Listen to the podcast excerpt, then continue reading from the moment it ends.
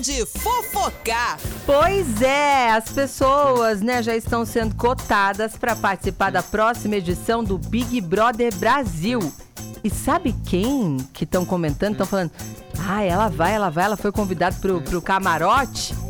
Roberta Miranda. Gente, pense só ela agora no Big Brother Brasil 23. Que sensacional. Sabe o que ela falou?